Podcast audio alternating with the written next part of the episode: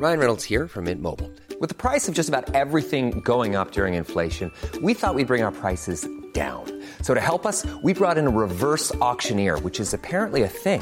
Mint Mobile unlimited premium wireless. Ready to get 30, 30, bit to get 30, bit to get 20, 20, 20, bit to get 20, 20, bit to get 15, 15, 15, 15 just 15 bucks a month. So, Give it a try at mintmobile.com slash switch. $45 upfront for three months plus taxes and fees. Promo for new customers for limited time. Unlimited more than 40 gigabytes per month. Slows. Full terms at mintmobile.com. Bonjour à tous et bienvenue ce matin à l'heure des pros. 82% des Français regrettent hier l'utilisation du 49.3, 71% sont contre la réforme des retraites, ce sont les derniers sondages du jour. Emmanuel Macron a donc tordu le bras hier à l'opinion dominante, il a tué son quinquennat et plus gravement, il a peut-être aussi assassiné la Ve République, cette constitution qui est à peu près la seule chose qui tienne debout dans ce pays, cette constitution qu'il ne maîtrise manifestement pas, comme un conducteur du dimanche est incapable de piloter une Formule 1. La France insoumise et l'extrême gauche tentent de récupérer un mouvement qui leur échappe depuis le début. Les républicains ne se relèveront pas d'avoir soutenu une réforme que leurs électeurs récusent. Le pays est au bord de la crise de nerfs, sinon au bord d'une chienlit extrême et l'homme de l'Élysée maltraite cette France qu'il ne connaît pas et ces Français qu'il ne comprend pas. Le 49-3 d'hier ressemble à un caprice, le bon plaisir de l'enfant roi à qui on résiste et qui pique une colère dans son Youpala. Malheur au pays dont le roi est un enfant, plus que jamais la parole d'Henri de Monterland colle ce matin au maître de l'Élysée. Il est 9h01, Audrey Berthaud. La réforme des retraites, environ 200 manifestants ont bloqué la circulation du périphérique parisien ce matin, environ une demi-heure. Ils se sont réunis à l'appel de l'Union régionale d'Île-de-France, de la CGT. Les manifestants sont descendus sur les voies vers 7h30 à hauteur de la porte de Clignancourt avant de se diriger vers la porte de la Chapelle, ce qui a obligé forcément les automobilistes à rouler au pas. Gérald Darmanin a envoyé une note au préfet hier soir pour renforcer la protection des élus. Des parlementaires se font menacer depuis le début des débats sur la réforme des retraites. Le ministre de l'Intérieur demande donc de poursuivre la surveillance aux abords des permanences des parlementaires et de maintenir une veille renforcée sur les réseaux sociaux.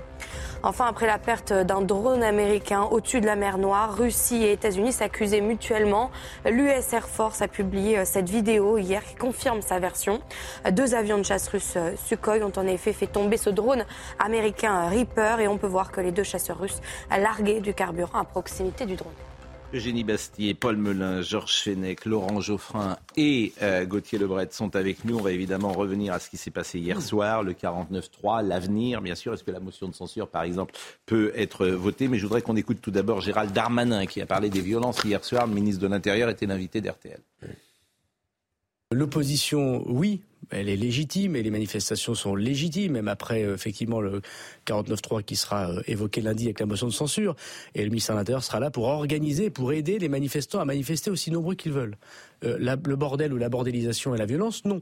Ce débat sur les retraites a été d'une énorme violence des têtes de ministres sur des ballons de football euh, euh, ensanglantés, des effigies euh, du président de la République, de la première ministre, d'Olivier Dussopt, qui a fait un travail formidable et de calme pendant cette période brûlée en place publique, des insultes extrêmement nombreuses. Le nombre de plaintes qui ont été déposées ces dernières semaines par les parlementaires, quel que soit d'ailleurs leur vote, est très important. D'images qui s'est passé à Paris, ce qui s'est passé en région. Simplement, je voulais un tour de table d'abord sur euh, la situation, sur le 49.3 et sur euh, votre analyse ce matin. Je vais dire une chose sur le cas. Je peux? À moins que. Non, allez-y. Allez-y. Non, prénom. Le, le cas- vous dites le 49.3, euh, c'est c'est une. Il ne maîtrise pas la Constitution, c'est la Constitution. Le, le problème, c'est c'est que cette disposition existe dans la Constitution, qu'on peut l'employer, il vient de le faire, et il ne l'a pas fait par caprice, c'est parce qu'il était dans les cordes. Parce qu'il était dos au mur, il était coincé, et le, le projet ne passait pas. Quoi. Pardon, il, mais- il vaudrait mieux, ça pose la question de, de l'existence de cet article. Est-ce qu'il est-ce qu'il aurait pas mieux valu euh, que le projet soit simplement rejeté par l'Assemblée comme il l'est dans le pays? Et puis voilà, puis on serait passé à autre chose. Ce que je veux dire par cette phrase, c'est que la Constitution, elle est faite pour un homme qui doit avoir le costume de pouvoir tenir cette Constitution. Elle a été faite pour De Gaulle. Euh, les autres présidents s'en sont certains en tout cas euh, Il y a eu beaucoup de 49 s'en s'en sont, euh, sont accommodés. Mitterrand s'en est accommodé, mais c'est une constitution qui réclame un exécutif euh, très puissant et très fort. Et frappe, je pense que la Constitution Oui, aujourd'hui est c'est quand même euh, l'impréparation et l'amateurisme du début de A à Z de cette réforme, c'est-à-dire effectivement cette euh, volonté de vendre une réforme sur double, deux discours, un double discours, dire qu'elle est à la fois juste et nécessaire. On ne peut pas dire les deux en même temps. Il fallait choisir un discours, soit l'assainissement des finances publiques, soit la justice sociale. On ne pouvait pas mettre les deux en même temps. Et enfin, euh, cette, euh, c'est- c'est- c'est- cet usage du 49.3, le gouvernement a lui-même dramatisé l'idée de le recours au 49.3 en disant ce sera le dernier recours, ce sera vraiment si on n'y arrive pas. Ils ont eux-mêmes dramatisé un, un usage. Et ils ont été pris au propre- à leur propre piège. Ils auraient mieux fait de banaliser la chose en disant de 80% toute des façon, gens, ça vous rendez 49.3 compte depuis le début et on n'aurait pas eu ces cris d'orphée. Que la droite- Dans cette... Non, mais la consti- moi, je pense qu'il faudra, tôt ou tard, faire une réforme institutionnelle. Mais non. Macron veut le Mais faire. hein. euh, Pascal, si vous permettez, pourquoi vous me dites non? C'est la seule chose qui tenait debout, la Constitution. Et je crois que le Parlement, aujourd'hui, si vous permettez quand même d'exprimer cette opinion-là, qui je pense est partagée par beaucoup, le Parlement est écrasé. Le Parlement n'existe plus en tant que tel. Vous avez vu 49.3, 47.1, les votes bloqués, etc. Ça correspondait peut-être à une époque. Aujourd'hui, les Français ont besoin de s'exprimer. Le Parlement, ce sont ses représentants. Il faut réaffirmer le régime parlementaire dans notre euh, Constitution. Vous avez, la un pré- quatrième vous avez un République. président de la République qui est intouchable, politiquement, pénalement. Il ne peut même pas être convoqué par une commission d'enquête parlementaire. Il ne peut pas, évidemment, il, il a la maîtrise de la dissolution et il n'a aucune responsabilité. Mais on peut renverser Alors, il va falloir un jour décider est-ce qu'on va, est-ce qu'on va vers un régime présidentiel comme aux États-Unis, ou est-ce qu'on va vers un régime parlementaire Georges, on a vu les dégâts de la quatrième. Le problème, c'est pas la cinquième. Le On problème, parle pas c'est du régime des partis. le problème, c'est ceux qui l'incarnent. Oui. Pardonnez-moi de le dire comme de- ça. Si Ou celui qui l'incarne. Le problème, c'est pas la Non, cinquième. Non. Si je peux dire un mot là-dessus sur la Ve République, je pense que ce qui est tragique, c'est que dans ce pays, dès lors qu'on est face à une crise politique, ou à une crise démocratique, ou à une crise sociale, comme c'est le cas aujourd'hui, là on cumule même les trois, on s'en prend à la Ve République euh, dans une sorte de facilité en se disant, eh bien, prenons une Sixième République qui serait finalement un retour à la valse des ministères et au régime des partis de la Quatrième Bah, République, ça, hein, et à ça. une forme d'instabilité, je pense, Absolument politique pas. qui serait préjudiciable pour le pays. Moi, je pense que c'est pas la Ve République est en hein. cause. Citez-moi un seul exemple dans en le monde démocratique. que ce gouvernement un seul exemple, que ce soit aux États-Unis, au Canada, recours au 49.3. en Allemagne, en Italie, en Espagne, au Portugal, qui est le même système que Est-ce nous. que c'est un modèle on que ces là. pays-là sont aussi en crise politique Georges, crise politique on est la. France. Oui, Je veux dire, ça, la on constitution, s'en rend compte aujourd'hui. La oui. constitution de De Gaulle, c'est la synthèse de mille ans d'histoire. Oui. Oui. Mille ans d'histoire. Oui, mais c'est un système hybride. Beaucoup de gens nous envient notre. C'est stabilité. vrai. Je veux dire, elle elle, est justement formidable. politique, hein. Mais on n'est pas l'Allemagne, on n'est pas. aimeraient être à la place Ah, de Cinquième protégés République, par c'est une forme de C'est normal qu'il y ait quelqu'un qui est dans un bunker intouchable pendant 5 ans. Mais on peut réformer la Constitution sans changer de République. Mais bien Ah, sûr. sur, certains sûr. points. Il y a aussi une chose, 49.3, il y a aussi c'est une discuté. immaturité des Oui. oppositions qui ne sont pas capables de se mettre d'accord pour renverser le gouvernement. S'ils ne sont pas d'accord, c'est s'il y a une majorité contre la réforme des retraites, il devrait y avoir une majorité Bah, C'est pour ce qu'on renverser va le voir au gouvernement. moment de la motion de Ils sont censure, s'ils se peuvent mettre se mettre d'accord.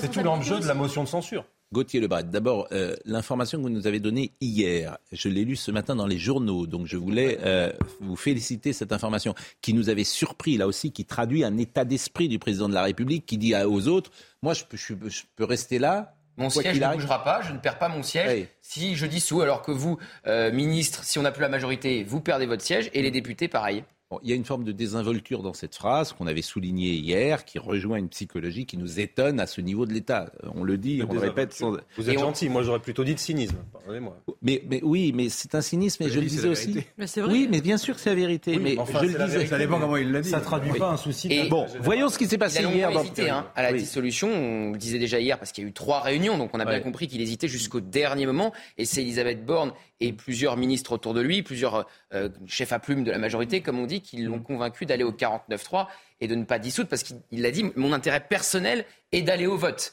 Mais l'intérêt collectif, dit-il, selon lui, c'est que cette réforme soit appliquée. Oui. Selon lui. Vous imaginez Bon. s'il y avait eu un échec à l'Assemblée de cette réforme Mais c'était la formidable justement pour lui. euh, qui aurait fait un barouf en disant. Mais pas du tout. Vous croyez que c'est une victoire Mais Je sais, mais là, que c'est je une pense que victoire, le- hier Bah, non, mais imagine- Mais- imaginez l'inverse, imaginez qu'il y ait une Eh ben, serait je vais vous dire, campagne. je vais vous dire, je, vais vous dire, ça aurait été pour lui, Oui. paradoxalement, ça aurait été formidable. Ça aurait dû Parce qu'il serait venu à la télévision, il aurait dit, écoutez, euh, j'ai j'ai entendu le message des Français précisément. Euh, je pense que c'est une erreur qu'ils ne veuillent pas de cette réforme, mais j'ai entendu. Donc on va aller retravailler. On va vous reproposer quelque Oui, chose oui, avec une forme d'humilité, pense on- avec une forme je d'humi- pense que- d'humilité, et ça l'aurait servi. Vous avez raison. Ça l'aurait servi. C'est ma- c'est ma conviction. les, syndicats unanimes sont contre. Oui. L'opinion, Bien sûr. deux tiers est contre, Bien et sûr. le Parlement est contre. Bien sûr. Ça passe quand même. Mais c'est pour ça que ça. Il n'y a aucune base. Mais c'est pour ça que ça leur est servi. Aucune base. Bien sûr. C'est-à-dire qu'ils seraient venus. Parce que, on- en fait, les gens sont ce qu'ils font. Oui. On peut pas dire j'écoute. un scénario plus démocrate. Enfin, On peut pas dire j'écoute les gens parce que c'est des paroles, mais ne jamais faire qu'on les écoute. Oui. Donc je, je, je, je- je pense vraiment que ça leur est servi. Écoutons. au Le, vrai problème, c'est tout ça pour ça, parce que la réforme, en fait, Oui. n'est pas une réforme. Mais oui, mais c'est surtout que maintenant, qu'est-ce qui va se passer? Je veux dire, qu'est-ce qui va se passer? Alors écoutez, Monsieur Dussopt, parce que cette morgue et cette arrogance, elle perdure ce matin. Monsieur Dussopt dit que c'est Mais- très bien Oui, que c'est le pas un 49.3 et que c'est pas un échec. Mais Ah oui, où vivent-ils? Vous avez 81% des gens qui sont contre le 49.3. Où vivent-ils? c'est un échec, même Où vivent-ils? Dans quel pays vivent-ils? Jusqu'à quand? Ils sont, je veux dire, c'est un suicide qu'ils organisent. Et c'est surtout un Monsieur échec Dussopt. après avoir ré- répété toute la semaine qu'il ne l'utiliserait pas. Monsieur Dussopt. Ça serait un échec s'il n'y avait pas de texte.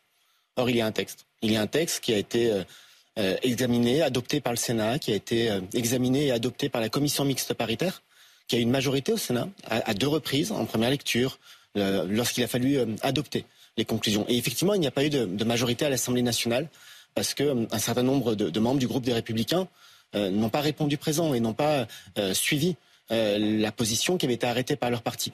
Mais ça, ça n'est pas un échec puisqu'il y a euh, un texte euh, et ce texte sera, si la motion de censure est rejetée, euh, mise en œuvre. Vous vous rendez compte la, la folie de, de ces gens. C'est pas un échec, mais dans- je, je le répète, c'est- c'est tellement incroyable en fait.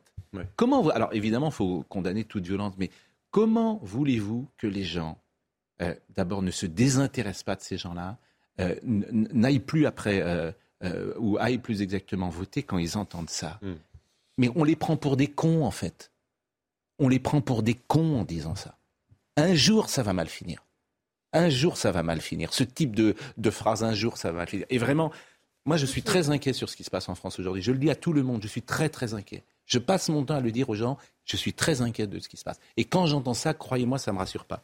On va écouter justement Geoffroy Defebvre, euh, avec ce qui s'est passé euh, ben, cette nuit. C'est des conversations qu'on a avec Georges, qu'on a ensemble. Le Euh, peuple a le sentiment d'être voilà. possédé de sa souveraineté. C'est Ah oui. ça le problème. Voilà. C'est ce que J'ai eu Eric Woerth hier très longuement. On a je lui ai dit, vous, vous ne vous en rendez pas compte. le pays de sa souveraineté. Vous vous rendez pas compte de ce qui se passe. Et les gens que vous Ah, avez à l'Élysée disent c'est bien, c'est très bien, c'est Ouais. mais enfin ils sont mais, Non, mais vrai, que- ils, ils nous emmènent tous dans le mur en fait. Il y a- il y a une sur la souveraineté. Il y a un problème de souveraineté, d'expression de la souveraineté. Ouais. qui est le- qui est l'affaire du référendum d'initiative Ouais. partagée. C'est- possible de le faire. Mais 4 millions, vous vous rendez compte? mais mais 4 c'est- millions, c'est mais possible, 4 mais millions, avec- vous avez Quasiment 80%. cinq Beaucoup, beaucoup. Ouais, Vous mais avez 80% Geoffroy- des gens qui sont contre. Donc, Geoffroy c'est Defebvre. impossible d'atteindre les 4 millions. Écoutez Geoffroy Defebvre.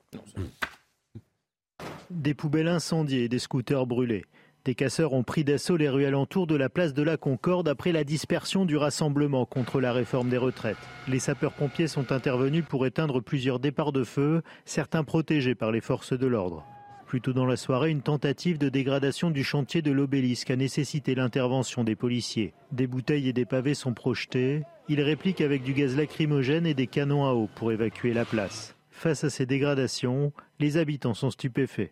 Mon voisin japonais euh, qui m'appelle, il me dit David, euh, viens tout de suite parce que ça commence à s'embraser. Et euh, moi j'avais le store euh, qui était ouvert et euh, heureusement que euh, mon voisin japonais était là à contenir le feu parce que sinon euh, je je n'osais pas, pas imaginer ce qu'elle allait, ce qu'elle allait suivre après. Quoi. J'étais à la fenêtre, je sentais le- les, les odeurs de brûlé. Et en fait, j'ai vu quelqu'un qui voulait allumer euh, avec son briquet euh, un feu. Comme j'ai une très grosse voix, j'ai hurlé. Et donc j'ai fait peur à ces gens-là, mais ils sont allés mettre le feu euh, un peu plus loin. 217 personnes ont été interpellées, notamment pour participation à un groupement en vue de commettre des dégradations. Marine Sabourin est en direct avec nous euh, dans Paris. Bonjour Marine, vous avez peut-être des informations à nous donner euh, sur euh, ce qui se passe ce matin. Vous êtes dans un quartier où hier il y avait eu des exactions. Oui, Pascal, hein, depuis plusieurs jours, nous parlions de la grève des éboueurs et ces poubelles qui s'entassent. À présent, on parle de ces poubelles qui ont euh, cramé. hein. Il y a une odeur euh, de euh, brûlé partout qui empeste dans le 8e arrondissement. Vous le voyez, ces cartons ont, été brûlés. Il y a aussi ces, ordures ménagères. Alors, une pancarte a été épargnée. hein. Au feu, les pompiers, la démocratie brûle. Alors, depuis tout à l'heure, on voit des riverains qui mettent leur écharpe sur le nez, qui se bouchent le nez pour essayer de, ne pas sentir ces odeurs qui sont fortement désagréables. Et puis on a vu aussi ces touristes un petit peu amusés pour certains, pour la plupart aussi interloqués hein, en, voyant, en voyant cette image de Paris, de la capitale française. Et puis nos équipes ont échangé hein, tout à l'heure avec une gardienne qui a pris peur hier, hier en voyant ça. Je vous propose de l'écouter. Moi, je les ai rentrés à l'intérieur, pleines, et avec des gros sacs. Gros sacs, j'ai mis tout ce qui est euh, dedans, et puis j'ai même rentré un peu les sacs. Et puis après, vers minuit, euh, un peu plus tard, j'ai ressorti. Et ce matin, j'ai sorti les poubelles ce matin. J'ai pas laissé les poubelles dehors. Parce que j'avais peur quand même que, ça reprenne feu, quoi.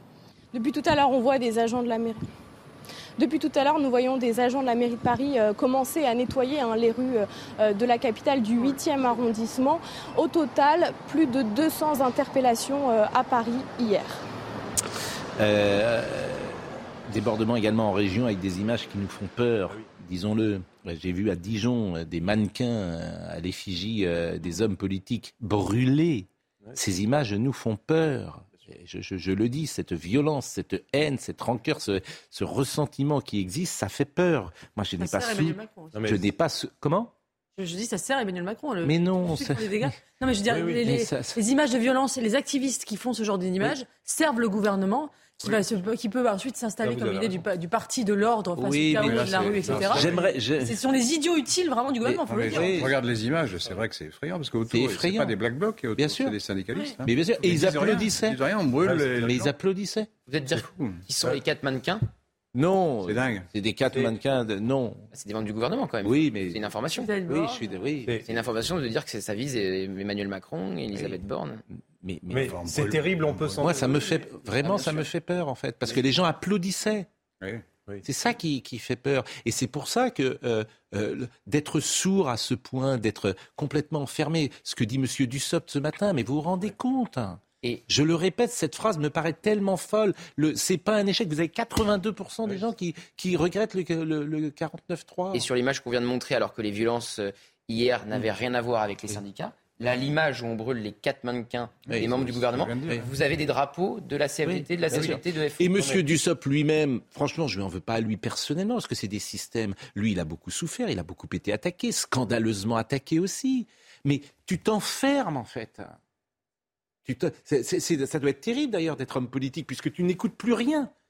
C'est l'enfermement total, quoi. es tout seul dans ton couloir et personne te dit quelque chose. Je pense qu'au fond de lui, il sait que c'est un échec le recours au 49.3. Oui, bien sûr qu'il le sait. C'est un stratagème de communication malheureux. C'est pas un échec en termes législatifs. mais c'est un échec, un échec politique Non, mais il aurait dit c'est un échec politique, même s'il ne pas. C'est un aveu de faiblesse et une absence ah de consentement. Moi, je ne comprends pas pourquoi la Macronie ne veut jamais, jamais, jamais reconnaître un échec ou une erreur. Je pense qu'on se grandit aussi politiquement en reconnaissant qu'on a fait des erreurs. Mais ça, c'est de la psychologie. Les Français sont suffisamment mature. Il y a un peu une infantilisation des Français derrière.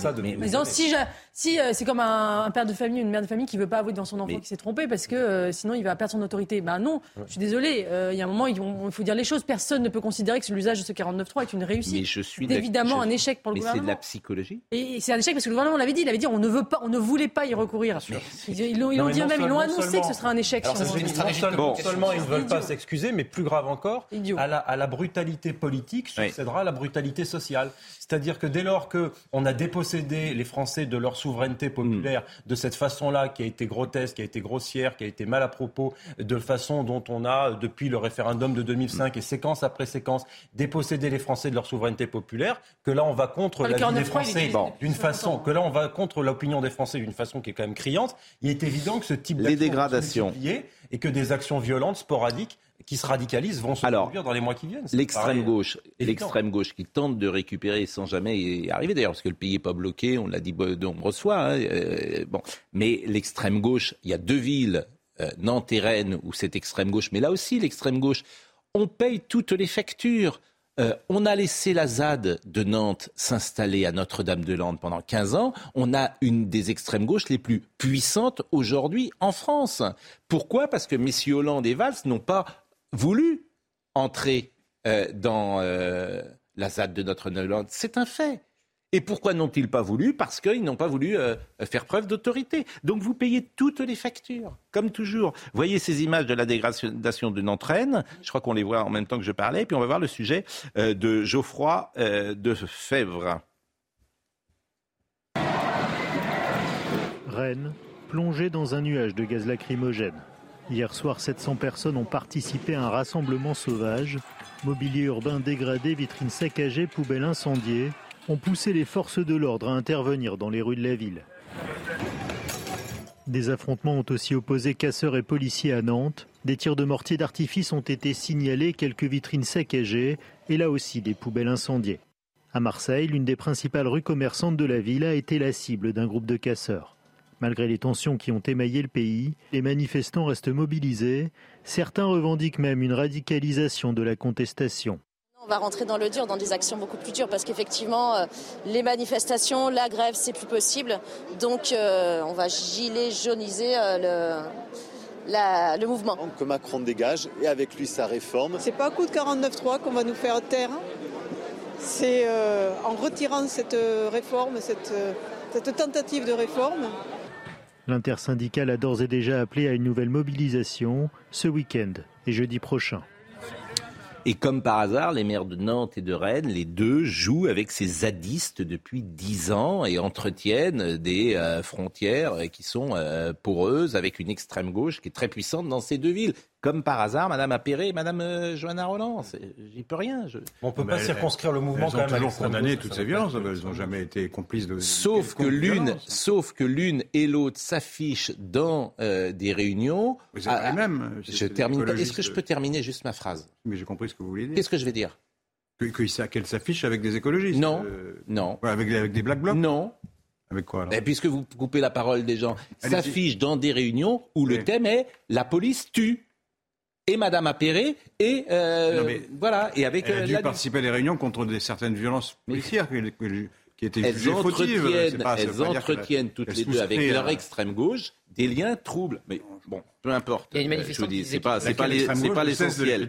hein. C'est pas l'essentiel. Elle subventionne des associations très souvent qui, qui, qui même euh, forment euh, à l'occasion dans leurs propres locaux ces gens-là. Et ça s'est passé à Rennes avec le cinéma l'autre jour qui a été détruit. Mais il y a il y deux problèmes. Le premier problème, c'est qui accueille euh, des militants d'extrême gauche pour les former à la contestation. pas je vous assure. aux socialistes, les- les- Il y a deux On- problèmes. mais on les- rêve dans ce pays. donc. Il y a des problèmes de cohérence. Vous ne pouvez pas dire aux gens, enfin, ne, ne soyez pas violents.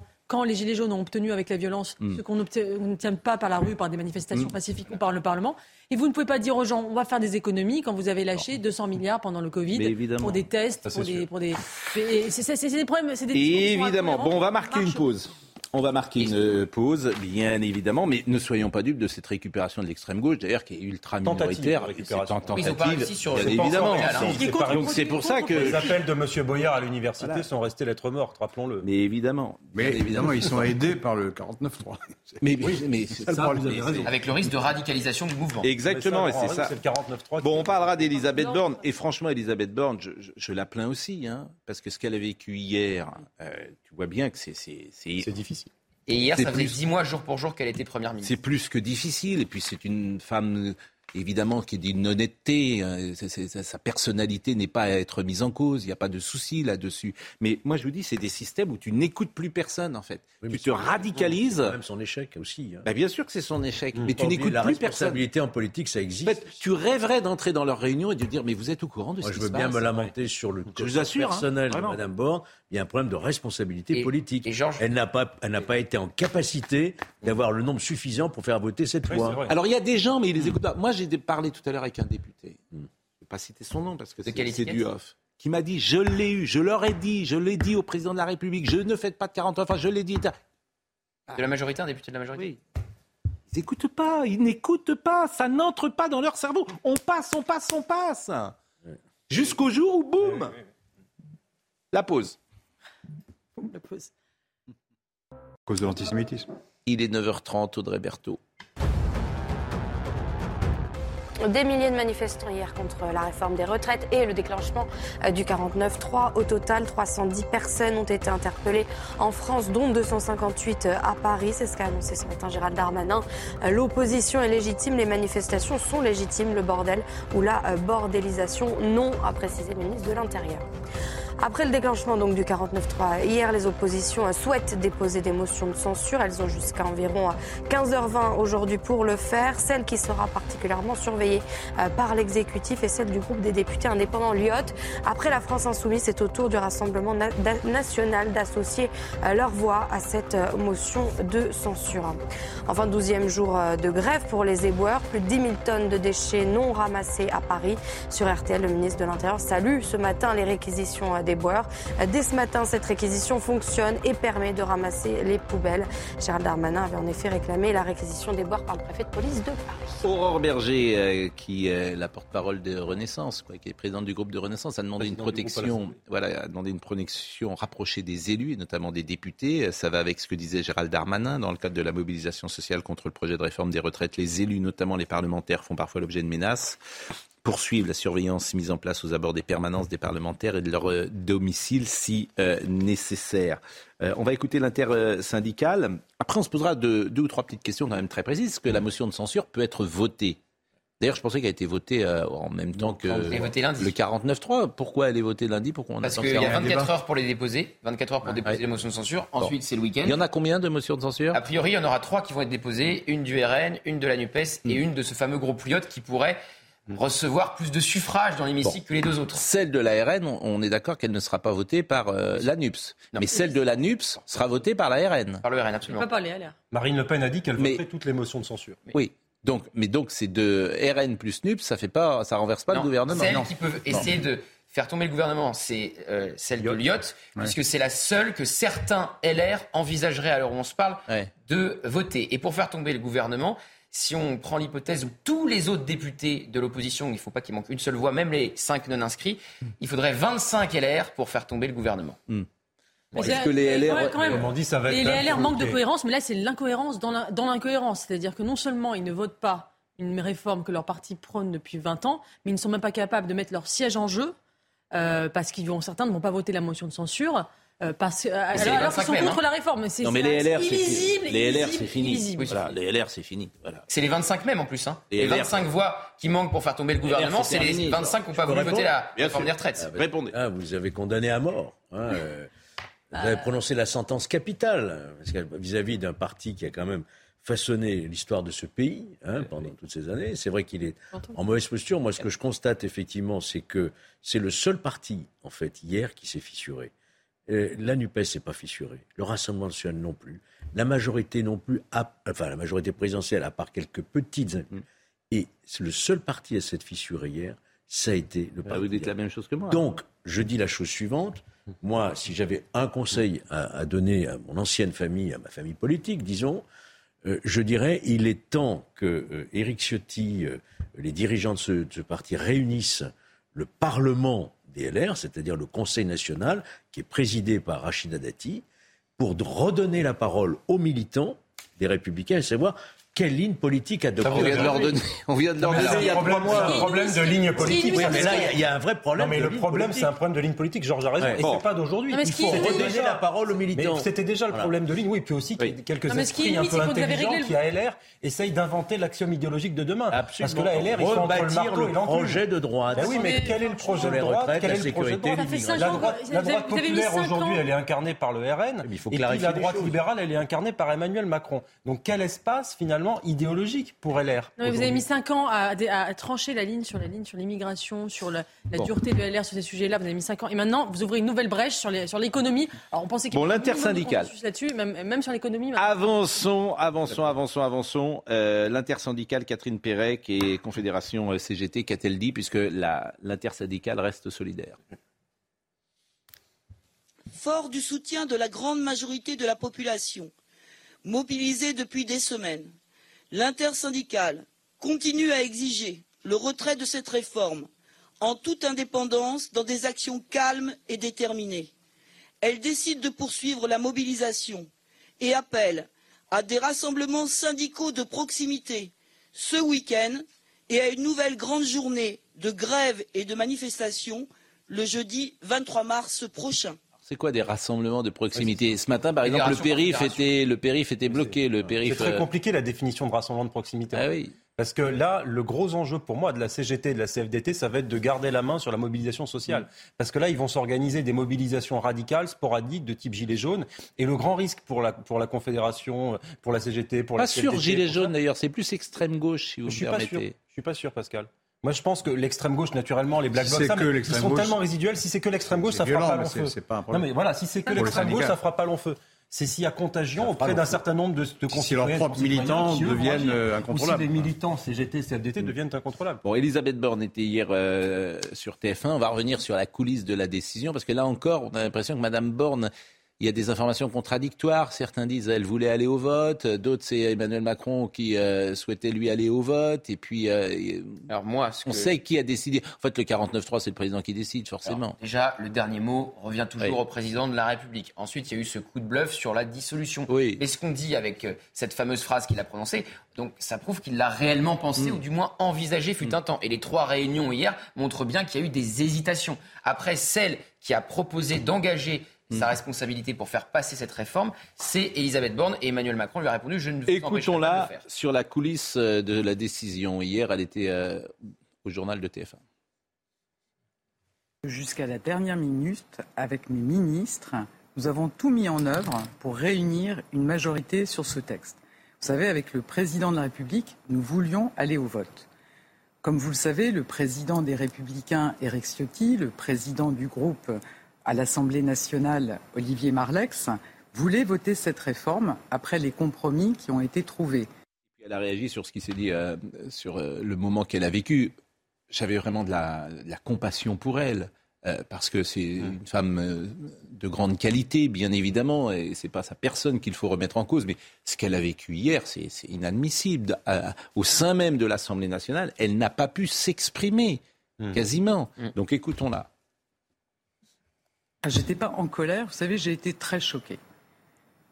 Je pense que ça ne s'entendait pas forcément euh, dans les micros, mais quand vous avez des hurlements, des chants du côté des députés de la NUPES, des députés du Rassemblement national qui tapent sur leur pupitre, des cris où on ne s'entend même pas parler, elle, là, elle a tort, parce qu'elle compare les euh, députés euh, du Rassemblement national avec les... Non, mais avec c'est les- vrai, attendez, c'est vrai que dans l'Assemblée, il y a eu euh, les Mais députés c'est- du Rassemblement national. fait Oui, qui ont mis la pagaille. Oui, oui, mais ça pagaille n'a, aussi, ça n'a rien à voir avec ce qu'a fait euh, la NUPES, pardonnez-moi. Elle Mais- parlait du, du bruit.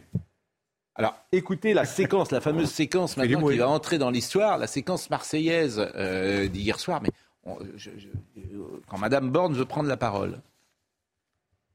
La parole est à Madame la Première ministre.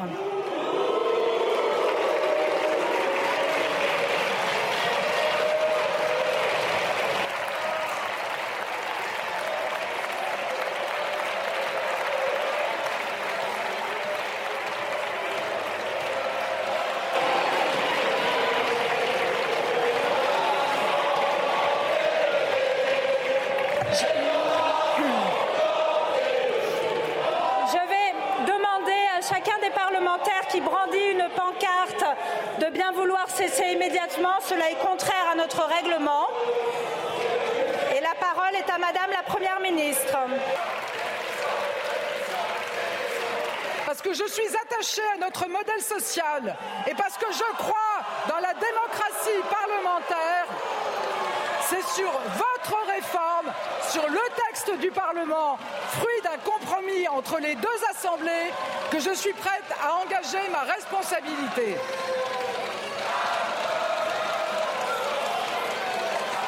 Aussi, sur le fondement de l'article 49, alinéa 3 de la Constitution, j'engage la responsabilité de mon gouvernement Je comprends pas pourquoi elle parle. Je comprends pas pourquoi elle ne s'arrête pas.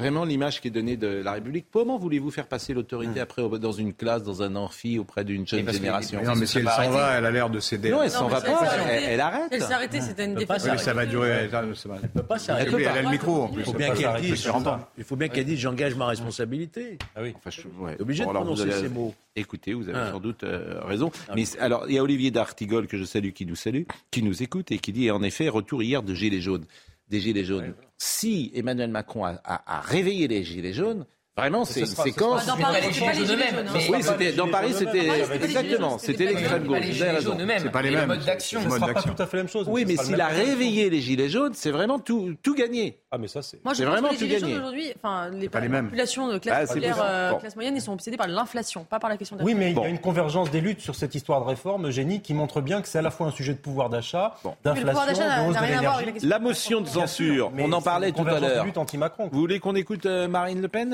euh, sur la motion de censure et M. Chenu? Parce que la position de, des RN, écoutons-les tous les deux. Ne pas voter la motion de censure, c'est accepter finalement que le gouvernement continue d'abord que la réforme des retraites passe, parce que ne pas voter la motion de censure, bah, finalement le texte va passer, et on laisse le gouvernement continuer à dérouler, et continuer à dérouler.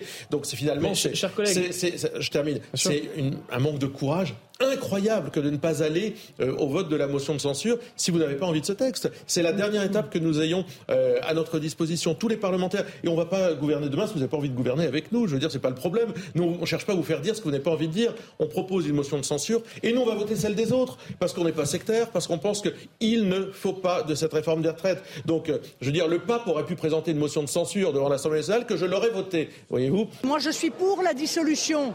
Il n'y a aucun problème. Chiche Allez, qu'on aille au peuple.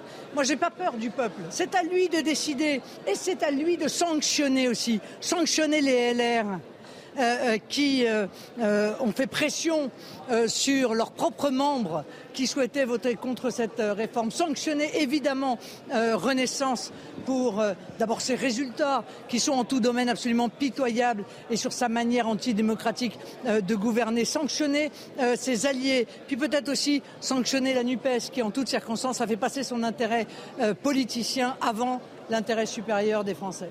Bon, je pense que de toute façon, on y va directement à la dissolution. Je ne sais pas si c'est dans 8 jours, dans 15 jours, dans 3 semaines, dans 2 mois. Mais évidemment, euh, le quinquennat euh, ne va pas se terminer sans une dissolution. Écoutez euh, les mots de Jordan Bardella qui sont assez durs là aussi parce qu'il y a de la psychologie sur... euh, moi, je me souviens d'un ancien ministre venant euh, ici, euh, vraiment il y a 3-4 ans, disant, euh, depuis le départ, Emmanuel Macron, sa politique, c'est moi ou le chaos. Mais il faut qu'il fasse attention à ce qu'un jour ce ne soit pas le chaos qui gagne. Et c'était un ancien ministre qui avait dit ça, là encore, je ne vais pas citer son nom, puisque c'était des propos Il a fait ses deux campagnes présidentielles sur cet argument-là. Exactement. Moi C'est ou le chaos. ou le chaos. Et Moi ou la guerre. C'est moi ou le chaos. C'est moi ou le chaos. Qu'il fasse attention que ce ne soit pas le chaos qui gagne, surtout. Mais écoutez ce qu'a dit euh, Jordan. Bardella. On a un peu le sentiment euh, qu'il prend un plaisir euh, malsain à organiser le chaos dans le pays. Et, je suis comme beaucoup de gens ce matin, j'ai du mal à comprendre son obsession. Euh, Elisabeth Borne euh, euh, adresse en réalité un, bras d'honneur irrespectueux à la fois au peuple français et à la représentation nationale. Elle présente un texte qu'une très grande majorité du pays rejette. Je crois que c'est sans appel depuis maintenant plusieurs semaines, que la représentation nationale et que les députés qui ont été élus par le peuple français rejettent. Et le gouvernement vient dire devant les Français, vous aurez quand même par la force, parce qu'on est là dans un coup de force démocratique, euh, la réforme des retraites.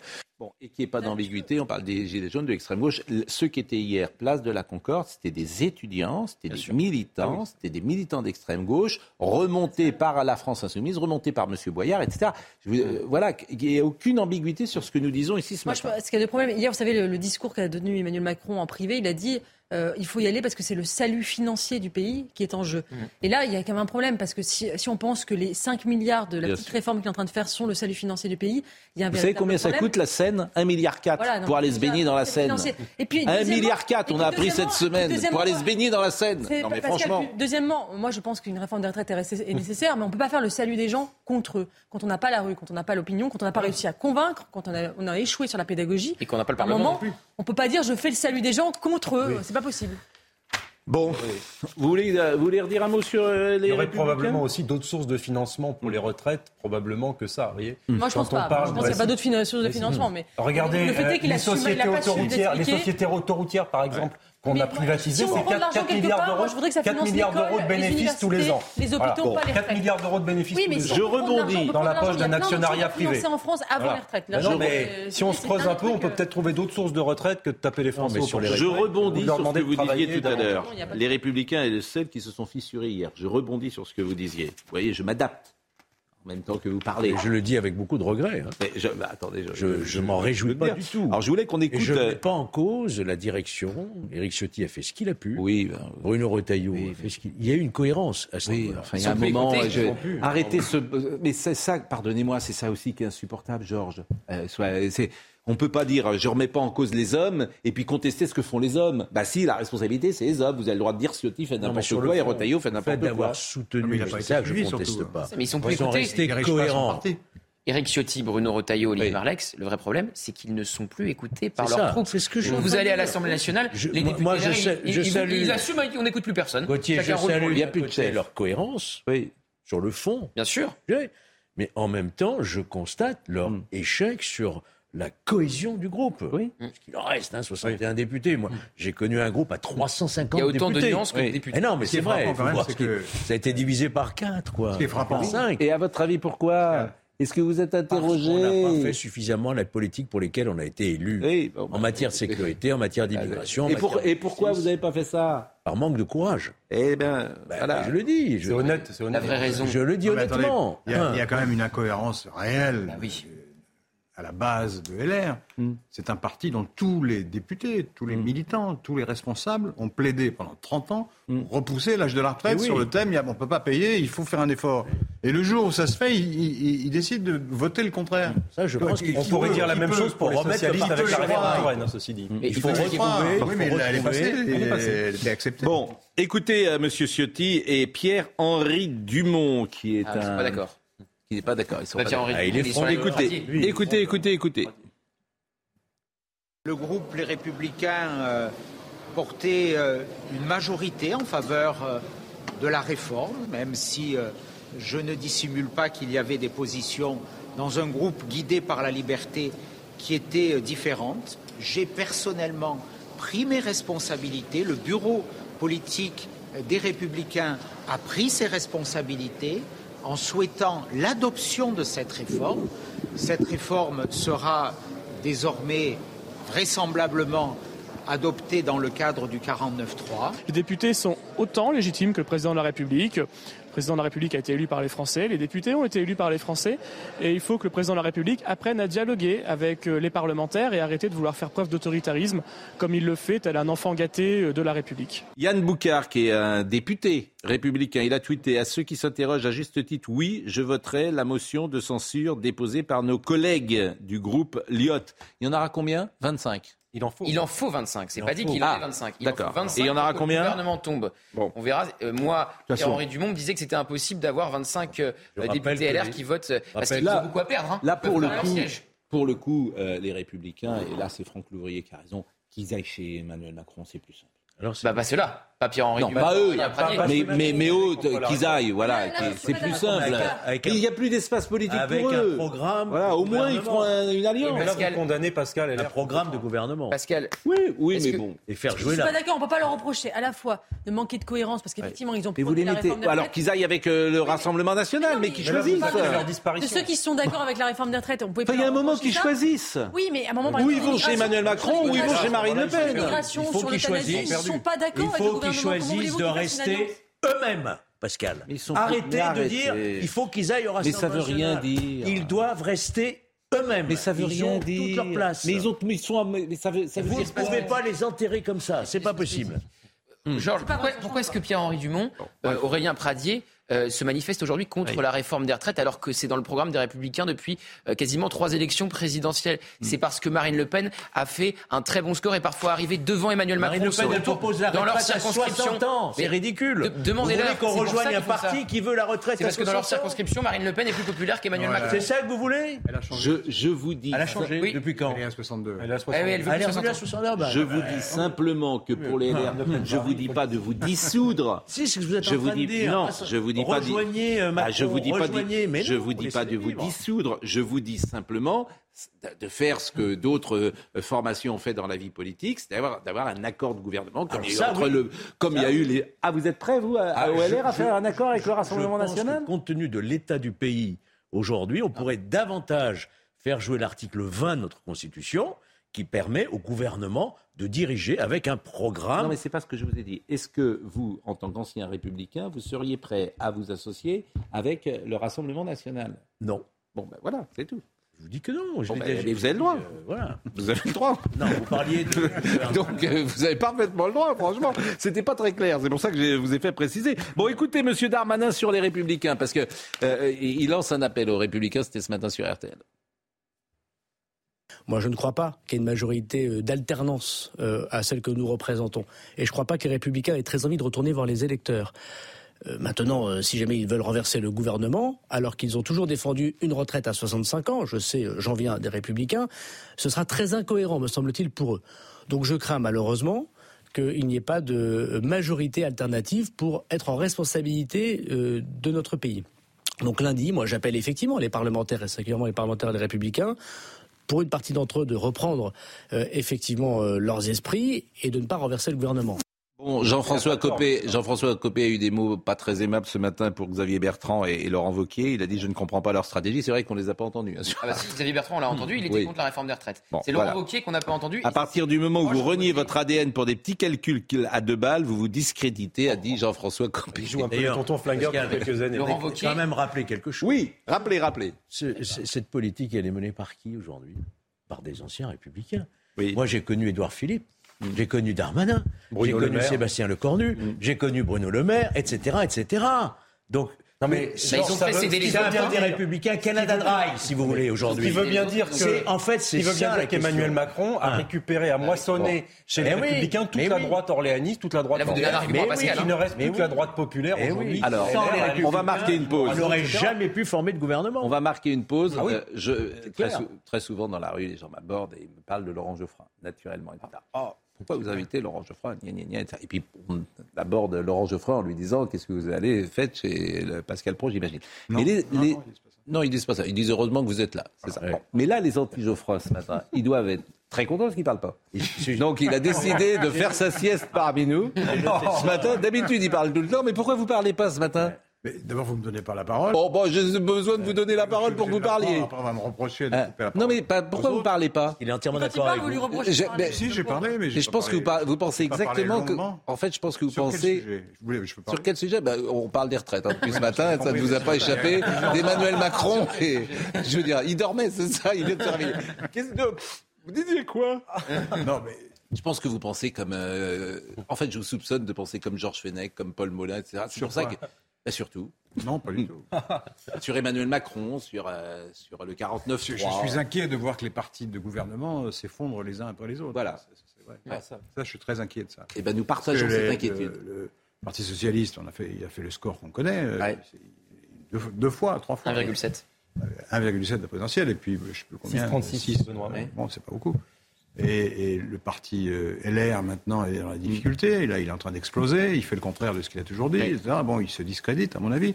Et le parti macronien, qui est, un, qui est au gouvernement, est également discrédité. Qu'est-ce qui reste? Extrême gauche, extrême droite. Eh ben oui, mais interrogez-vous pourquoi, quand entend M. Dussopt dire le 49-3 n'est pas un échec, Ça, bah c'est sûr que je, ça. ne- je, je n'approuve pas. Bah bien Dussopt, sûr, c'est bien le problème. Allez, la pause, on va recevoir Sébastien Le Foll, qui a écrit un livre formidable sur euh, François Mitterrand et, et ses amis, notamment le général de, de Bédouville. Et puis alors, on écoutera un très grand moment de télévision, restez vraiment avec nous, Nicolas Sarkozy, hier, devant la commission euh, d'enquête euh, qui a euh, remis l'église au centre du village. À tout de suite. Mais, parce qu'il n'y a pas de Hollande du tout. Voilà les livres que nous aimons. Sébastien Le Foll, en bande organisée, Mitterrand, le pacte secret. Pourquoi on aime ces livres? Parce qu'on est dans la coulisse, on est dans l'intime, on est dans d'abord dans un passé qu'on a adoré, avec un personnage qu'on a aimé, quoi qu'il arrive, qui est François Mitterrand. Et, euh, et nous sommes souvent dans la nostalgie. On le critiquait à l'époque, mais Cet aveu, cet aveu me fait me donne du baume au cœur. Mais non, mais c'est vrai. Je Je suis d'accord pas avec mitterrandiste. oui, mais c'est autre chose. C'est un rapport à la France, vous voyez, c'est un rapport euh, euh, au pays, c'est un À l'époque, rapport vous char- disiez ça déjà ou- Je je ne sais plus ce que je disais. Ah oui, oui. Mais- Parce me semblait, oui. Vous savez, C'est un rapport- J'ai un vague disent sur culture, c'est un- un Dans rapport- 20 ans, quand Louis Boyard sera au pouvoir, vous aurez la nostalgie d'Emmanuel Macron. non, non, non. Mais, je veux dire, Hein? c'est c'est un rapport charnel, c'est un rapport à la culture, c'est un rapport, euh, euh, je veux dire, à, à- à cette manière de parler. Donc on aime euh, évidemment ce livre. Et alors, qui est Monsieur de Bénouville? Qui est là? Personnage le plus fascinant de la Ve République. L'homme de l'ombre. On a beaucoup parlé de Focard, mais Bénouville, c'est un roman, un roman d'aventure, un roman d'espionnage. Et ben c'est pour ça que vous allez nous en parler dans une seconde, mais Audrey Berthaud euh, nous rappelle les titres du jour. Après le déclenchement du 49-3 hier, le ministre du Travail, Olivier Dussopt, a nié le fait que le recours au 49-3 soit un échec. Ce serait un échec s'il n'y avait pas de texte. Or, il y a un texte, a affirmé le ministre sur RMC. De son côté, le porte-parole du gouvernement, Olivier Véran, a estimé sur France Inter qu'ils ont pour vocation à continuer à gouverner.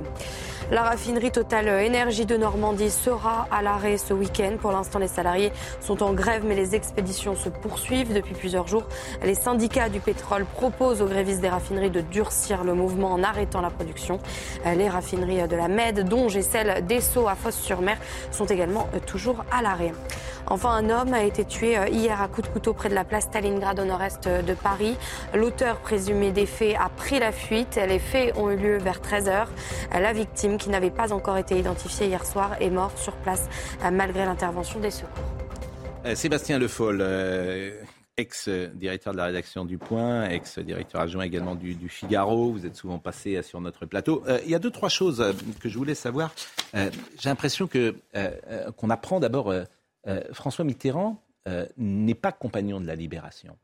Et c'est euh, le général de Gaulle qui barre son nom. Oui, Freinet, Henri Voilà, on le savait ça ou, ou, c'est une dérévélation du bouquin? Bon, je, précise les choses parce que j'ai eu, je pense que Mitterrand, on, ne sait que le quart encore de ce qu'on devrait savoir sur lui. Parce que d'abord, il y a beaucoup d'archives qui n'ont pas encore été étudiées. Donc moi, j'ai eu accès à de nouvelles archives pour ce livre, les archives de, euh, Pierre de Bénouville, qui était son, vieux copain et qui était un des personnages les plus importants euh, de toute cette histoire, mais aussi les archives, aux archives nationales. Il y a, je vous rappelle, toutes les archives du secrétariat de la présidence de la République, de Septennat. Donc De Gaulle barre son nom, c'est pas rien quand même comme information. De Gaulle. Et je me suis demandé si j'avais pas souvenir d'avoir entendu cette info. Il voit parce qu'on lui propose donc euh, qu'il soit compagnon de la Libération. et il barre son nom.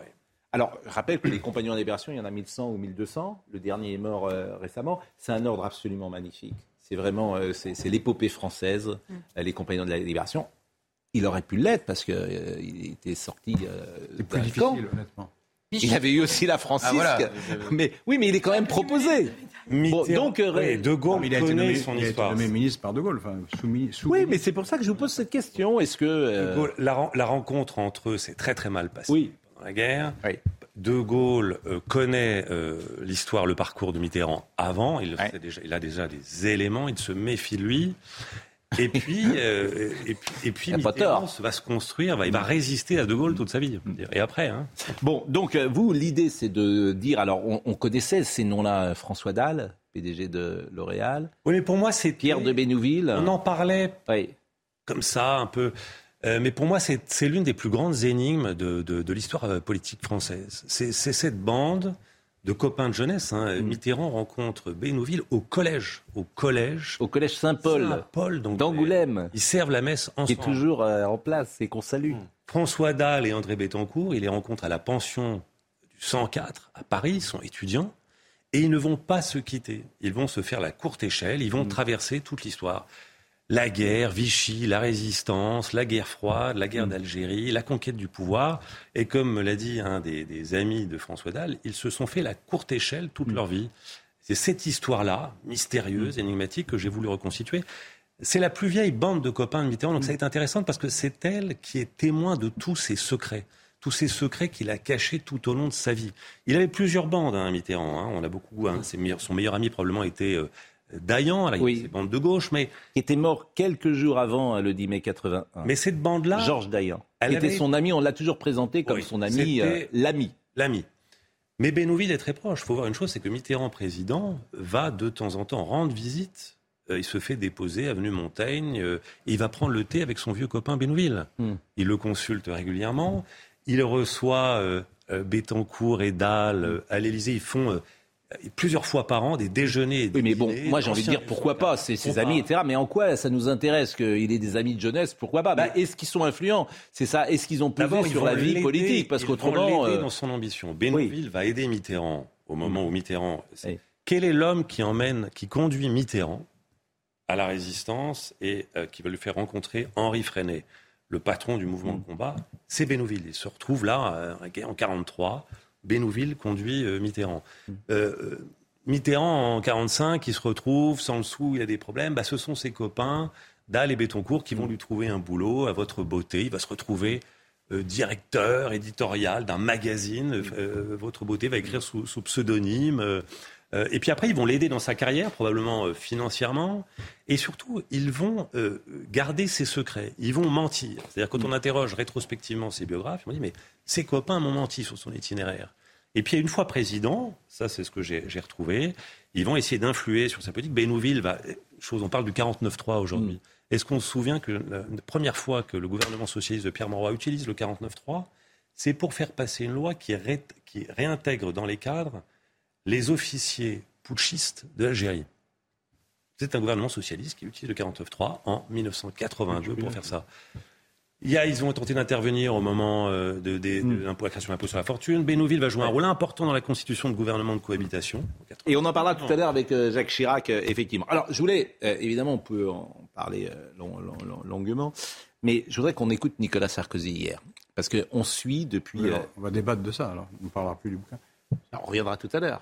Ah, vous êtes réveillé Non, mais vous êtes désagréable. Vous, c'est votre heure, 10 heures. Je dis, hop. Mais non, mais ça m'intéresse. Le... Oui, alors, dites, alors dites, Mitterrand. dites- dites un mot très court. Très court. Mitterrand considérait que. enfin, D'abord, il avait des amis, il les a gardés, il était très fidèle en amitié, premier point. Il considérait que la droite était majoritaire naturellement. Et comme il était le leader, il était devenu le leader de la gauche, il se disait il faut avoir des réseaux au sein de la droite pour pouvoir comprendre ce qui s'y passe vraiment et la diviser.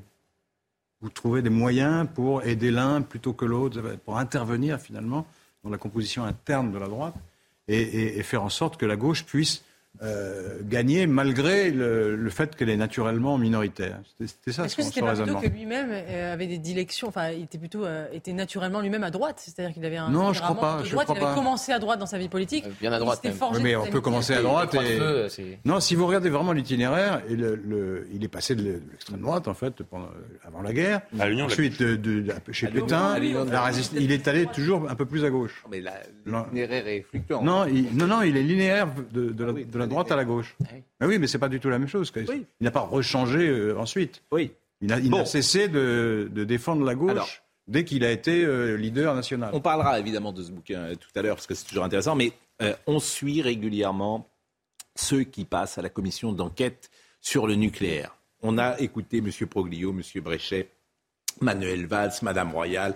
Vraiment, c'est quelque chose qui nous passionne. Je, regrette d'ailleurs que tout le monde ne, soit pas aussi intéressé par ce sujet parce que je trouve que c'est un des sujets majeurs euh, de euh, la France aujourd'hui, le nucléaire qu'on a sacrifié pour le coup.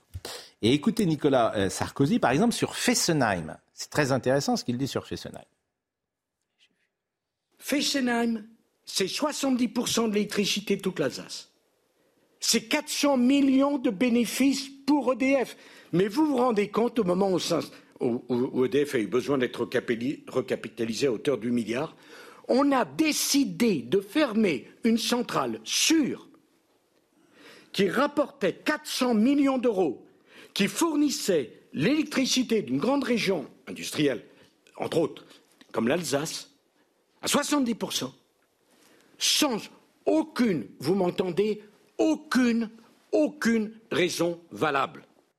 C'est incroyable, Fessenheim.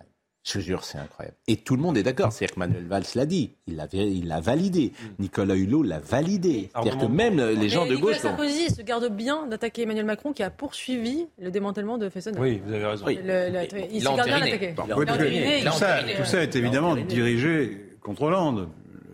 Plupart Hollande des choses qui sont dites sont dirigées contre Hollande. Oui. Or, euh, vous n'avez pas écouté euh, ce qu'a répondu Hollande. Il a quand même répondu quelque chose à, toutes, à toutes ces critiques. Sur Fessenheim, il dit oui, on a fermé Fessenheim pour X, X raisons. Il n'y en a pas. Ils sont Mais un peu longues. pas- Attendez, laissez-moi terminer. Ouais, mais je voudrais qu'on l'écoute lui. Ah bah oui, mais si, oui, d'accord, bah on va écouter que Sarkozy, comme ça, ça sera... Non, mais sur quelle est- vous dites question, pour X raison, pour quelle raison on a fait. On a fermé Oui, mais vous, vous Fessenheim. m'avez même pas laissé dire. Mais on a fermé, non, on a fermé. Fessenheim pour faire plaisir à un accord écologique. Point. Non, alors ça c'est inexact aussi. Je vais, je vais vous dire pourquoi. Ouais, laissez-le répondre. D'abord, il est- dans l'esprit de Hollande et dans la réalité, la fermeture de Fessenheim était compensée par le- l'EPR de Flamanville. Or, il y a eu du retard sur Flamanville. Évidemment, ça a fait une, euh, un manque à gagner, qui est assez faible d'ailleurs. Sous Hollande, la production nucléaire n'a jamais baissé. Elle était très supérieure à ce qu'elle était en 2020. Pourquoi elle a baissé en 2020 Ça n'a rien à voir avec Hollande, c'est à cause des problèmes de maintenance et des problèmes de fissures que vous connaissez comme moi, dont vous parlez peu parce que ça rentre pas dans le schéma. Et, et qui, c'est ça qui Pourquoi a fait.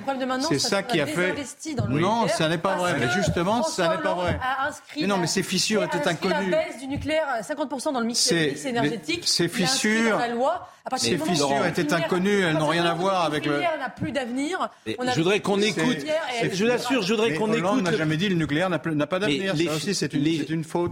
Je voudrais qu'on écoute le président Sarkozy, je jure, parce qu'autrement, euh, Non, vous avez prévu d'écouter Sarkozy, mais pas les arguments qui, vont contre lui. Mais les C'est fissures, par C'est plus exemple- facile de faire un débat comme ça. Mais on n'écoute que l'un- que- qu'un son de cloche. Non, mais là, vous avez parlé, vous avez défendu. les fissures, J'essaie par exemple, les, les, erreurs. les Les fissures, fissures n'ont rien à voir avec Hollande. Mais elles C'est existent. pas lui qui était avec son vilebrequin pour faire des trous dans les. Mais, mais sauf que les, quand même. Mais Sauf- non, c'est pas vrai. Mais pourquoi il y a des Ça fissures n'est pas vrai. sauf que les fissures elles-mêmes sont sujettes à caution parce Attends, qu'elles c'est sont instrumentalisées par des lobbies antinucléaires avec un niveau, euh, comment Ça- Ça dire n'a rien à voir avec Hollande. Mais je ça, termine, on peut pas là. terminer une phrase. c'est- Terminé, terminé. je veux dire, elles sont instrumentalisées par, euh, euh, comment dire, des lobbies antinucléaires et de fissures, finalement, il n'y en a peut-être pas. Simplement, on a élevé, tellement élevé parfois le niveau de protection qu'on invente une fissure quand elle n'existe pas. C'est ce qu'on a aussi appris dans cette commission d'enquête. Et certains l'ont dit, comme je le dis là.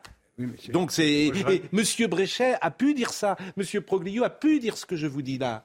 Et C'est que vous avez les gens qui viennent contrôler ça sont des antinucléaires. Lévy Mais également. non, c'est la SN. Et Monsieur Lévy, ben oui. Mais la SN, c'est pas les antinucléaires, je les Mais, connais. ben, mais c'est ce que mais je vous dis. discuté longuement avec eux, je peux Mais vous dire je, qu'ils sont pas du tout je antinucléaires. vous dis, c'est ce qui a été rapporté dans cette Oui, commission. c'est ce qu'a dit. là est une bêtise. Bah, c'est Monsieur des Lévy qui le dit, c'est Jean-Bernard Lévy qui le dit. Il est faux de dire que les gens Eh ben, de la SN sont antinucléaires, c'est ridicule même. Bon, ridicule. Bon, alors écoutons le deuxième passage euh, de Nicolas Sarkozy, parce que Fessenheim, ça a été fermé pour faire plaisir aux écolos, pour avoir un accord politique. Tout le monde, au moins, il y a une sorte d'accord là-dessus. Bon, écoutons maintenant euh, ce qu'il a dit sur M. Hollande. Monsieur Hollande, à la suite de ma déclaration de novembre 2011 à la centrale de Pierre Latte, je cite En défendant le nucléaire, Nicolas Sarkozy montre qu'il est un homme du passé car il défend un modèle économique dépassé. Vous m'entendez? Le nucléaire est un modèle économique dépassé. En l'occurrence, les faits ont parlé. Je ne suis pas sûr que le nucléaire soit pas plus dépassé que d'autres. Bon, bah ça, c'est incontestable. Qu'est-ce La que vous voulez que je dise Ah non, non, répondez pas. Ah Non, je vous bah. assure, ne répondez. Je voudrais qu'on l'écoute. On écoutera François Hollande, je vous jure. Mais ne, ne, ne Non, mais venez je m'en pas. fous qu'on écoute François Hollande, mais c'est parce que ça, il y a des choses inexactes là-dedans. Enfin, la vision globale est inexacte. La citation. C'est pas- c'est Non, pas- pas pour votre défendre. à défendre l'indéfendable. Parce que s'il y a un truc qui est pas défendable, c'est bien la position Ben, de je, je vous répondrai point, point par point, Bon. si vous voulez. Madame Aubry, maintenant, ce qu'il dit sur Madame Aubry. Ben oui, vous répondrez à la fin. Bonne idée. Madame Aubry. Madame Aubry, premier secrétaire du Parti socialiste, avec le nucléaire, Nicolas Sarkozy est le président du siècle dernier. Bon, Eva Joly, à présent. Rhétorique, Cette rhétorique du progrès. Oui, bien sûr. Il y a un rouleau compresseur de l'histoire alors qu'ils Ouais. vont dans le mur. Enfin, c'est. Mais on en est là parce que ces décisions ont été prises, il faut le dire. Bon, maintenant, Eva Joly. Et enfin, Eva Joly, que j'ai peu l'habitude de citer, candidate écologique à la présidentielle, entendez cela, entendez cela. Et naturellement, vous vérifierez. hein. Défendre le nucléaire, c'est s'accrocher à la ligne Maginot ou au Minitel. Mesdames et messieurs, quelles que soient vos convictions, et je m'en excuse si je blesse tel ou tel ici, c'est grave. C'est grave. Une telle incompréhension. Oui, il est, et il est gentil quand il dit incompréhension, parce qu'en fait, c'est- tout le problème de la gauche en France, de l'écologie en France. J'ai encore deux, trois passages, je vous répondrai après, d'accord. je veux dire. Bon, Nicolas Hulot. Nicolas. Bah Alors, euh, bon, on l'entend plus, c'est déjà ça.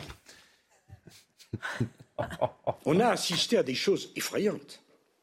J'ai entendu un animateur de télévision devenu ministre, dire dans la même journée, le matin, formidable, dans 15 ans, on aura fermé la moitié du parc nucléaire français, mais dans 15 ans, la totalité du parc automobile sera électricité. L'ami, tu récoltes l'électricité, toi? Ça se récolte Ça se moissonne? Je Il y a peux vous quand même dire le que- sens de la formule. Non, mais c'était. Écoutez, euh, d'ailleurs, on peut la réécouter sur le site de LCP, je pense. euh, La chaîne parlementaire, euh, c'est d'abord très brillant, bien sûr, très efficace et, et terrible pour ceux qui ont succédé ensuite à Nicolas Sarkozy, parce que c'est difficile de remettre en cause ce qu'il dit, puisque c'est factuel. Bah, je pense que les auditions à cette commission devraient être diffusées, rediffusées, montrées dans toutes les écoles. je suis d'accord. C'est édifiant. C'est édifiant, je vous assure. On Nous, on a, la- on vraiment passé, on en a beaucoup passé. Bah, vous avez je vous assure. On- et des passages très longs. Moi, j'ai essayé de faire un travail pédagogique en disant genre attention, Monsieur Bréchet, c'est compliqué, etc. Mais écoutez ça, et ceux qui nous suivent tous les matins, vraiment, nous, on a donné un espace très important à cette commission. Et je trouve qu'en fait, on devrait faire un, un reportage très long de, de, de, de- de 90 minutes avec tout ce qui est dit, parce que tous disent la même chose, ce qui est très rare. Sur le Covid, personne ne dit la même chose. Là, tout le monde dit la même chose. Proglio, Jean-Bernard Lévy, euh, je veux dire, Manuel Valls. euh, en fait, il n'y a qu'Hollande. Vous savez que la Constitution n'interdit pas aux parlementaires éventuellement d'auditionner un chef de l'État. Il pourrait très bien auditionner Emmanuel Oui, Macron. alors Emmanuel Macron, faut dire, Il euh, très bien. faut rappeler- Personne n'a osé convoquer Oui, oui, jusqu'à oui. aujourd'hui, mais il pourrait très bien, tenu de la gravité. faut, ra- faut rappeler que c'est lui qui a fermé, euh, évidemment, il a tout fait pour revenir sur l'en. euh, intéressant. Il pouvait tout faire pour revenir sur l'engagement de. En fait, vous prendrez le bilan d'Emmanuel Macron sur le Covid, 190. sur le nucléaire. Ça sera à l'arrivée. Ça sera peut-être très, oui, ça sera peut-être effrayant. Euh, écoutons euh, une dernière chose que vous disiez tout à l'heure sur la filière, le signe qui est donné à une filière. Et après, on écoutera François Hollande, c'est promis. Mais écoutez d'abord Nicolas Sarkozy.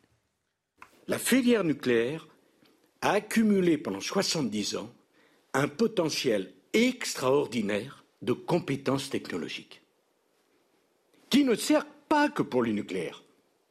C'est une filière qui tire derrière elle, au fond, toute l'industrie. Et le moindre signal de remise en question du nucléaire remet en question une filière de formation, Monsieur le Président.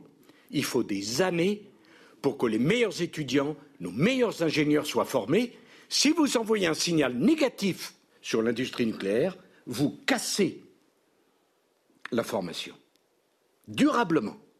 Et ce que je trouve dommage, c'est qu'on est les seuls ici à, donner de l'espace, du temps à, à ça. Et c'est vraiment euh, dommage parce que c'est un sujet, il le dit d'ailleurs en ouverture, il dit c'est un sujet de président de la République, le nucléaire. Parce que c'est l'indépendance française. Et Giscard l'avait bien compris. C'est Mesmer. Il y avait une tradition sur le nucléaire. On était les meilleurs du monde. Mitterrand aussi. Franchement, les meilleurs du monde. pire, c'est de se passer La même chose sur les moteurs thermiques. Vous savez. Mais bien sûr. C'est-à-dire qu'on est en train de. Il y a des experts qui disent attention, on va un peu trop vite. Bon. on Voilà, François Hollande. L'Allemagne. François Hollande a répondu, entre autres, et alors, euh, et je vous propose de On l'écouter. recommence quoi. C'est- Les 50%, d'ailleurs, vais essayer d'expliquer- que je ne veux pas accabler l'accord VRPS, que je ne l'ai pas repris. Donc il va falloir un moment que vous cessiez de dire c'est l'accord VRPS, je, je ne l'ai pas repris. Et si je puis dire, les 50%, je les avais moi-même affichés avant qu'il y ait l'accord VRPS au lendemain de euh, Fukushima, non pas pour dire que ça allait se faire tout de suite, mais pour dire qu'il fallait délaisser du temps. J'avais évoqué 2025, en sachant que ça pouvait être un horizon qui pouvait être repoussé. Et pour le reste l'accord VRPS, les, les 24 centrales n'ont jamais été repris par moi, par moi en tant que candidat, mais surtout, c'est le plus important, par moi en tant que président. Alors on peut continuer à, alimenter ce, fantasme, mais euh, débarrassez-vous-en assez rapidement, parce que les fantasmes, généralement, ne conduisent pas à des bonnes actions. Donc, deuxièmement, vous me dites, est-ce qu'il y a eu une étude d'impact avant euh, les 50% Euh, Mais dans l'opposition, c'est déjà difficile euh, de faire des, des études euh, euh, et, et au gouvernement peut-être plus facilement, encore que, euh, sans tomber dans la polémique, euh, quand euh, Emmanuel Macron, il en avait bien le droit, annonce la retraite à 65 ans, il a fait, fait d'études d'impact. À ma connaissance, s'il avait fait une étude d'impact, il aurait peut-être euh, mesuré les, les- les- effets. le niveau de la réponse, la faiblesse de la réponse. C'est rare d'ailleurs que. que Oui, mais court parce qu'on a plein de choses à, à- à dire. Il reste 13 minutes, on doit être avec Jacques Vendroux, on a plein de choses à dire. Non, mais je, je, je ne dis rien. Mais... Et on a le livre c'est de le- procès qui est fait à Hollande, il y a, qu'il y ait des erreurs, on peut le dire, bien sûr. On peut dire que c'est rien, il ne fallait pas le fermer, etc. C'est 2% ou 3% de production, hein, l'énergie en France, c'est petit. Mais le- le- la vérité, c'est Hollande est pro-nucléaire. Hollande a hérité d'un accord, il vient de le dire, d'un accord qui a été signé par le PS avec, le- avec les, les Verts, un accord électoral, qu'il a récusé. On lui dit c'est de votre faute. Vous avez fait un. C'est pas lui qui l'a fait. Il l'a récusé.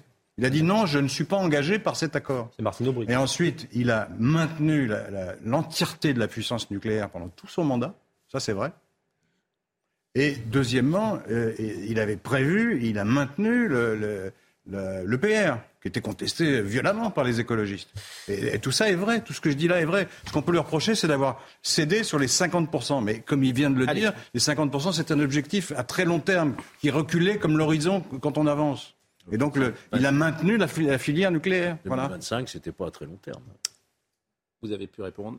Et euh, chacun a pu euh, s'exprimer. On va être avec Jacques Vendroux euh, dans quelques instants. Vous savez que chaque euh, vendredi, je ne sais pas où est Jacques Vendroux. Donc euh, c'est toujours un moment. Peut-être est-il dans une centrale nucléaire d'ailleurs. Je, je- je ne sais pas. Mais alors, alors, il serait équipé, bien évidemment. Peut-être est-il à l'Assemblée nationale. Jingle, euh, Jacques Vendroux.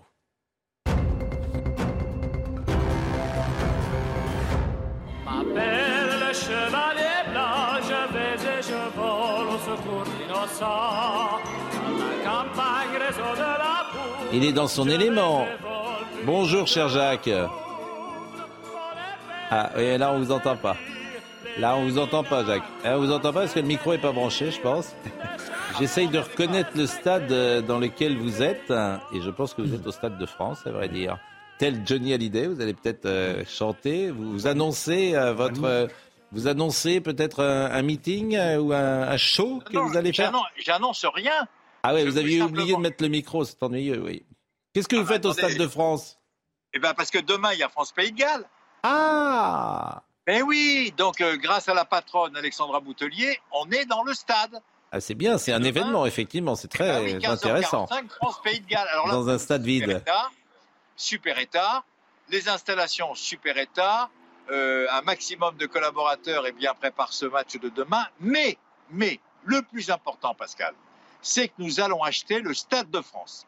À vous savez que la FIFA, eh bien, va l'acheter, le Qatar veut l'acheter. Donc, j'ai parlé avec Alexandra Boutelier, la patronne. Donc, il faut qu'on fasse un chèque avant lundi midi de 647 millions. Donc, on va faire moite-moite.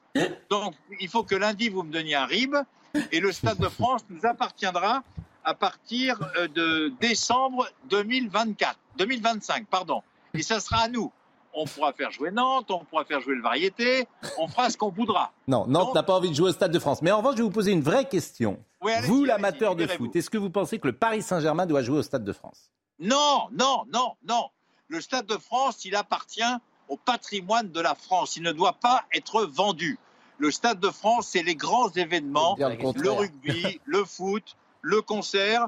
Je vais vous donner, je vais vous donner un exemple. 550 événements ont eu lieu, car cette année, c'est le 25e anniversaire du Stade de France. C'est pour ça que je voulais venir. Et je voulais venir aussi pour une autre raison, parce que d'abord, il y a France-Pays de Galles, et faire une petite dédicace à notre ami Claude Simonet, l'ancien président de la fédération, qui a été champion du monde ici en 98. Donc je ne voulais pas l'oublier.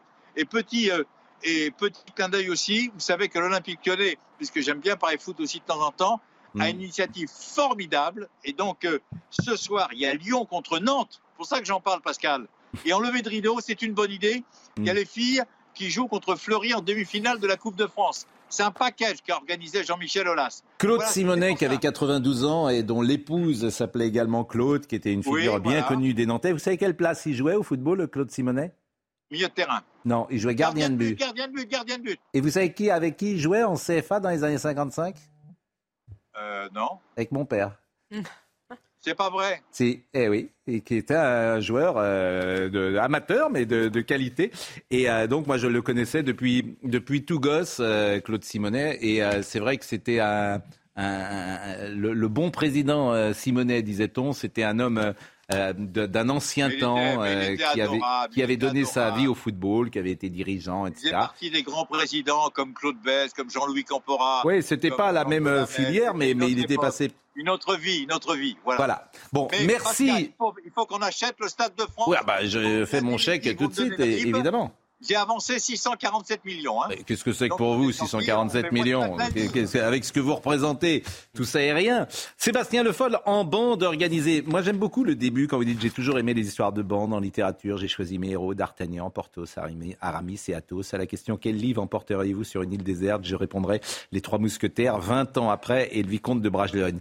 Bon, 20 ans après, c'est formidable. hein. Bon, donc déjà, on est en communion avec vous quand vous dites ça.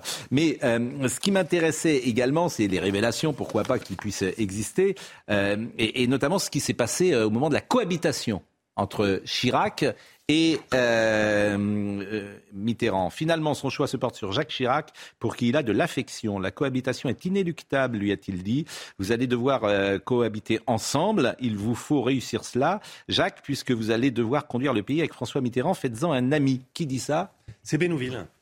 Il retranscrit, d'ailleurs, c'était fascinant, il a des archives fascinantes, il retranscrit un petit peu ses entretiens avec Mitterrand. Et Mitterrand, à l'approche de cette élection, on voit bien que la droite va gagner, le charge d'une mission un peu officieuse, qui commence un peu à aller sonder les leaders de la droite, et donc, avenue Montaigne, ce- ce- c'est- l'appartement de Bénouville est quand même cet appartement où a eu lieu la fameuse rencontre entre Le Pen et Chirac, Euh, entre les deux tours hein, de la présidentielle. Euh, Bénouville est ami de Jean-Marie Le Pen également. L'ami de, de- était même présent parfois à ces meetings. euh. Et l'ami de, de Mitterrand. Mais euh, comment donc- dire, entretien qui a toujours été nié par Jacques Chirac. Oui, mais On sait ce qu'ils se sont dit tous les deux. Confirmé par Charles Pasqua. Le, le- Le Pen euh, revient sur cet entretien dans le livre, il est- il est- bon, puisque je l'ai interrogé sur, sur Bénouville. Et bah, défilent, là, non pas Le Pen et Chirac, mais euh, Alain Perfit euh, et d'autres. euh, et, et, et Bénouville prend la température et va avancer ses pions. Il va, j'ai fait cette découverte, Bénouville qui était euh, proche de De Gaulle, hein, il est à la création du RPF, mais il était pour l'Algérie française. Il allait euh, visiter à Tulle Mais comme tout le monde à les prisonniers, et d'ailleurs, euh, un, un gaulliste dit à, à- De Gaulle, mais vous vous rendez compte, mon général, Bénouville va rendre visite euh, au type de, de l'Algérie française, et, et De Gaulle lui aurait répondu, Bah, et moi, quel Bénouville viendra me voir le jour où je serai euh, prisonnier ou à la retraite? Et donc Bénouville va pousser euh, Jacques Choustel, euh, donc cette figure, euh, euh, pour être ministre de la Culture du, du- du gouvernement euh, Chirac. Et puis après, il va participer, visiblement, euh, ses préconisations dans le domaine de la défense et des affaires étrangères. N'oublions pas que Bénouville est aussi l'homme de confiance de Marcel Dassault. Et ben, il va être suivi, euh, Bénouville. Donc, il joue un rôle important à ce moment-là et dans le- le- les relations. Et c'est surtout lui qui va euh, à chaque fois venir à l'Assemblée. On se souvient qu'en 84, Mitterrand est attaqué sur son passé par des jeunes députés de droite. Bénouville va revenir en séance pour défendre son vieux copain. Et personne n'avait vraiment parlé, parce qu'on parle davantage effectivement euh, de d'autres personnes plus proches. On parle souvent de Grossouvre, par exemple, plus proche de François Mitterrand. On a souvent parlé de, de, de Dayan. De Roger Patrice Pelat, c'est vrai que la figure de Bénouville était moins associée à François Mitterrand, euh, me semble-t-il. On, savait que c'était un de ses amis, et c'est un des mérites de votre livre. De, Bah, de- Bénouville de est plus sulfureux pour un, Oui. pour un président qui a voulu, qui a construit. Bah, Roger village de Patrice gauche. Pelat n'était pas très. Bénouville est un royaliste d'action française qui, après le 6 février 34, trouve que Maurras est bien mou et qui se rapproche de la cagoule.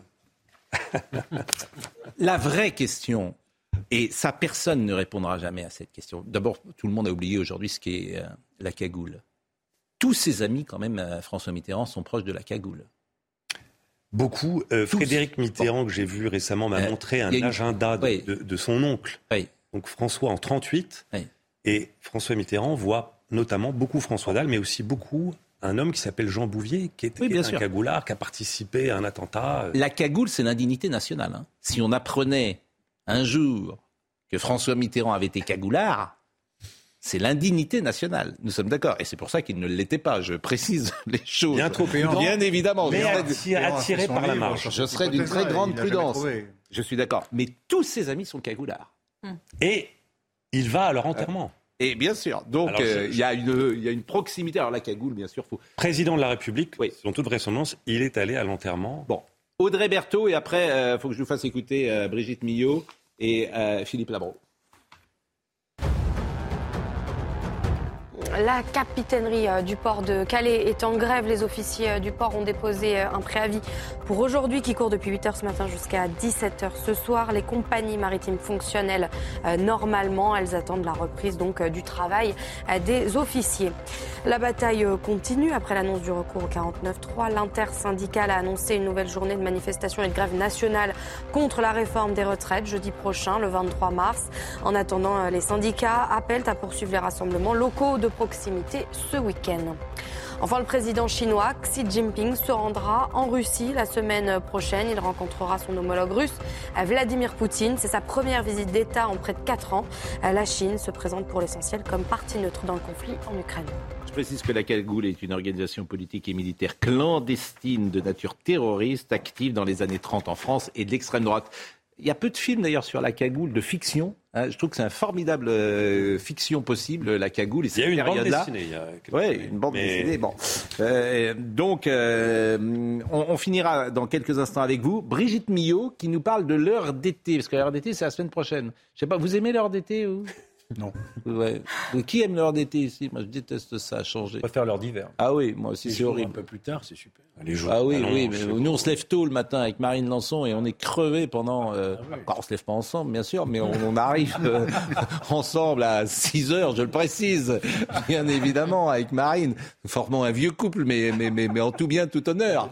Donc, euh, et, et, écoutons, euh, et, et, écoutons, euh, écoutons Brigitte Millot sur l'heure d'été. Ça va disparaître, non? Pour te donner un ordre d'idée, on estime quand même que notre corps met entre euh, 8 et 20 jours à s'adapter au passage à l'heure d'été. Mais pourquoi il a besoin de, de s'adapter? C'est ça que je ne comprends pas. Qu'est-ce qui doit changer? Qu'est-ce qui change au moment où on, on change d'heure? Je vais t'expliquer. En fait, tout va changer. Parce qu'en fait, on va être le matin beaucoup plus longtemps dans l'obscurité et on va être le soir beaucoup plus longtemps à la lumière. OK?